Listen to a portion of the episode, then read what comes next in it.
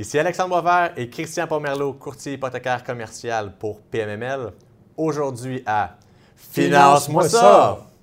On va vous parler de financement d'inventaire de condos, le pourquoi, le comment, le parce que, le avec qui, ce qu'on met dedans à l'extérieur. Mais avant, la question Finance-moi ça!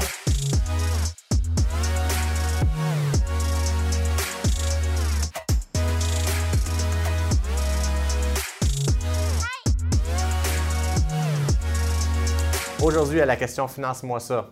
On sait qu'en multilogement sur SCHL, pour les petits immeubles de 5 et 6 unités, ce n'est pas exigé d'avoir un rapport environnemental phase 1 et autres. Cependant, est-ce que le prêteur peut exiger d'avoir un rapport environnemental pour ces petites unités? On y revient à la fin. Good. Donc, Christian, toi qui es expert des, euh, du financement d'inventaire de condos, Parle-nous un peu, donne-nous une description sommaire de qu'est-ce que c'est le financement d'inventaire de condos. OK. En fait, l'inventaire de condos, c'est qu'il y a des promoteurs puis des, euh, euh, des constructeurs euh, qui ont mis des gros projets. Tu sais, il y a à peu près 10-12 ans, il y avait beaucoup, beaucoup de promoteurs, euh, Oui. ou même quinzaine d'années, qui construisaient du condo. Là, ils font plus de condos locatifs, mais le condo qui est mis en vente, des fois, peut prendre un petit peu de temps pour s'épurer à la fin. Effectivement. Euh, alors, l'objectif, c'est un promoteur qui est vraiment euh, qui est en mouvement, qui est en croissance. Il veut avoir son argent le plus vite possible afin de, de justement pouvoir euh, prendre son argent et faire un autre projet. Exact. Et l'argent est jamais là-dedans. Alors, c'est pour sortir le cash. Quand on dit que l'argent est jamais, c'est souvent parce que c'est en fin de projet, il reste quelques unités, puis le, le- le- le profit est là, Exactement. dans ces unités-là. Ouais. Excellent. Oui, totalement, parce que le promoteur, souvent, a usé de son argent, puis là, il attend à la fin, les, les 5-6 dernières unités, c'est là que tout l'argent est. Puis là, il est déjà sur un autre projet. il il Tu sais, souvent, le promoteur, il est déjà ailleurs là, quand il est rendu à la vente. Effectivement. Des, euh, fait que c'est pour sortir l'argent de là, s'en aller tout de suite dans le prochain projet. Alors, tu sais, les clients cibles pour ça, Alexandre, c'est vraiment des, les promoteurs des constructeurs en partant. C'est des, des promoteurs qui sont en croissance, qui ont au moins euh, 75% de leurs unités qui sont vendues. Donc, il reste un 20-25% Exactement. D'unités d'inventaire qui est invendu. Puis là, ils, ont- ils veulent les liquider. Ils veulent les, pas nécessairement les liquider, mais ils veulent les, Les vendre. vendre. Euh, puis il faut qu'il y ait quand même des perspectives raisonnables euh, de vente de ces condos-là aussi, là, dans le temps. là. Donc, il faut qu'il y ait un certain échéancier. Pour dire, on prévoit vendre dans un X nombre de, de semaines, de mois. Absolument. Excellent. Puis tout ça, le financement d'inventaire de condos, c'est un peu moins commun que qu'est-ce qu'on peut voir, le financement de multilogement. Comment ça fonctionne? Qu'est-ce que ça prend?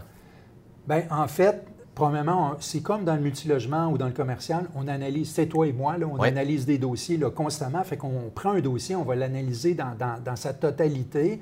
Euh, ben, particulièrement pour ça, ce qu'on va faire, c'est qu'on va regarder le nombre d'unités qu'il y a au total dans le projet. On va regarder combien sont vendus. Fait qu'évidemment, ça nous dit combien il reste à vendre. Il faut étudier un peu euh, combien de temps ça a pris pour vendre ces unités-là. Fait qu'on se trouve à faire des profils de, de- de la- de- de comment la construction s'est passée puis comment s'est libéré ces condos-là. Euh, puis évidemment, ben, on va prendre un rapport d'évaluation d'un évaluateur agréé qui va venir nous donner quel montant il reste en réalité, quelle est la valeur des unités restantes. OK, excellent. Donc, disons qu'il nous reste une dizaine d'unités. On va analyser chaque unité séparément, puis il va y avoir une valeur attribuée à chaque unité, puis le, le- le total de ces unités-là va nous donner, exemple, le montant de financement qu'on va aller chercher ou la valeur du financement qu'on va pouvoir avoir. Pouvoir, exactement. Excellent, excellent. Puis justement, parlant de ça, quelles sont les conditions qu'on peut retrouver dans un financement euh, d'inventaire de condo, que ce soit soit un ratio pré-valeur, taux d'intérêt, euh, Ouais. tous les autres aspects qu'on connaît bien? Parfait. Euh, au niveau du ratio pré-valeur, on va parler de 50 à 65 OK? environ euh, de- du rapport d'évaluation.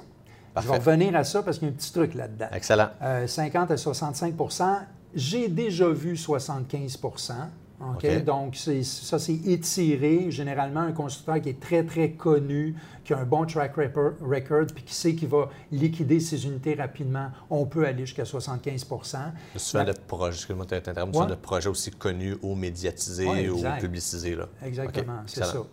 Euh, puis euh, souvent, ben, les périodes de temps de ces prêts-là, c'est des périodes de, de 12 à 24 mois.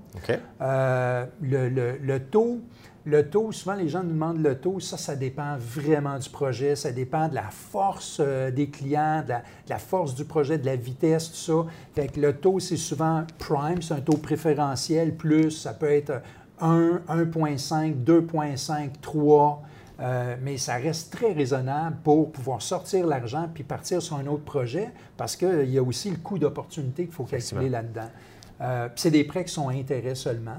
Et, mieux que ça, souvent, on peut bâtir la réserve d'intérêt euh, littéralement. À même le financement. À même le financement. Des fois, c'est une exigence et d'autres fois, on peut le demander. OK, donc tout payable à la fin, capital d'intérêt, payable à terme. Exactement. c'est super intéressant. Puis, là, on vient de parler du financement. Euh, qu'est-ce que ça prend, comment ça fonctionne?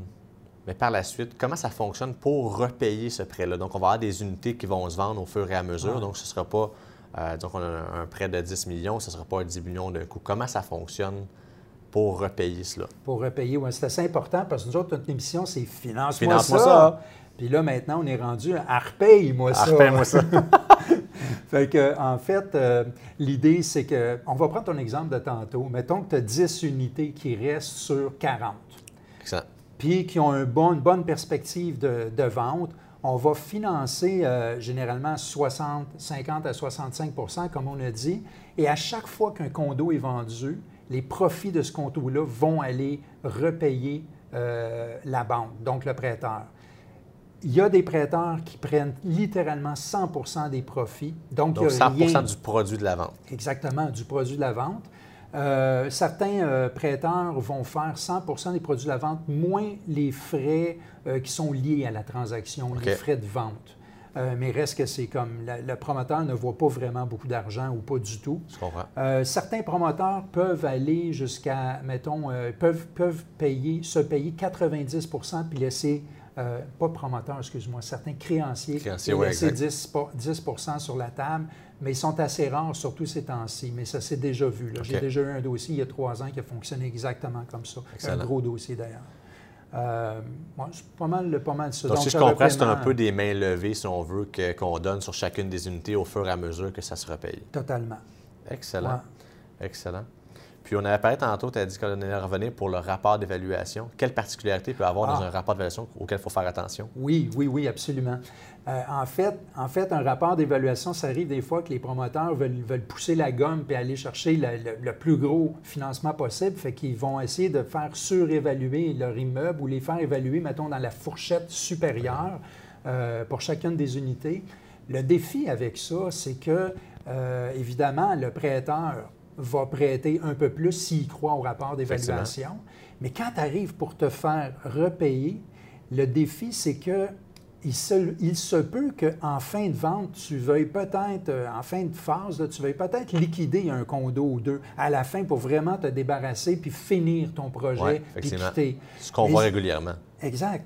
Mais là, il peut y avoir un défi. C'est que si tu vends en bas de ton rapport d'évaluation, Là, ça se peut que pour avoir ta main levée, tu doives rajouter de l'argent à la transaction.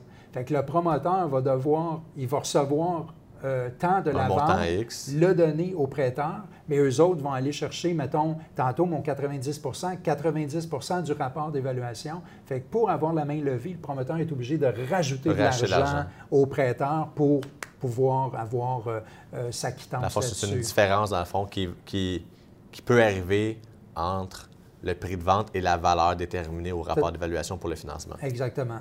Excellent. Puis, le point là-dedans qui est important, c'est que on veut aller chercher du refinancement sur les condos invendus, mais en même temps, on veut le faire de façon structurée et de façon logique. Ça ne sert à rien de euh, prendre un, défi ou un problème qu'on a aujourd'hui puis repousser le problème euh, dans le futur. Fait qu'un bon rapport d'évaluation bien fait pas trop exagéré puis pas trop bas, c'est parfait. Qu'est-ce quelque chose de réaliste vraiment pour aller chercher de l'argent de façon responsable, si La on veut? bonne valeur, exact. Excellent.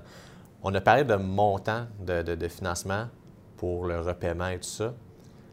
Qu'est-ce qui arrive si, disons, on ne rencontre pas les délais de notre échéancier? Disons qu'on avait dit, bien, on, croit qu'on va vendre nos 10 unités restantes à l'intérieur de 12 mois. Si on arrive à la fin du 12e mois, qu'est-ce qui se passe? Très bonne question. En fait, euh, dans un de mes dossiers, ça c'est carrément arrivé. Alors, eux bénéficiaient d'un bon prêteur qui a aussi euh, euh, permettait l'extension. On a réussi à avoir une extension, puis même une deuxième extension plus petite euh, avant le repaiement. Mais la règle, c'est qu'on peut avoir une prolongation euh, on peut avoir un rappel du prêt. Le créancier pourrait dire, ben écoute, là, je rappelle mon prêt. Tout simplement, il n'y a plus confiance ou... Euh, ça pourrait. C'est plutôt rare parce que je dirais, il peut y avoir littéralement un refinancement aussi, mais c'est plutôt rare qu'ils vont rappeler le prêt parce qu'en réalité, ils sont pognés eux autres mêmes avec la patate chaude. Ça, met tout le monde à risque. C'est ça. Excellent. Fait que le banquier ne veut pas se ramasser avec des condos. Fait que généralement, si le promoteur s'assoit et, et il joue une bonne game, ben il va y avoir une prolongation, puis finalement, ben, il va y avoir solution. C'est un bon courtier aussi. Exactement, un bon courtier, effectivement. Excellent. Euh, Merci beaucoup, Christian. C'était super, super intéressant. J'espère que vous avez apprécié aussi. Euh, on vous invite aussi d'ailleurs à nous poser vos questions, euh, soit par rapport au sujet présent qui était le, financement d'inventaire de condo ou toute autre question que vous pourrez avoir par rapport au financement de multilogement, construction, inventaire de condo. Puis, euh, puis, Geneviève aussi, notre directrice média ici, euh, elle nous a dit de, partager sur les réseaux sociaux.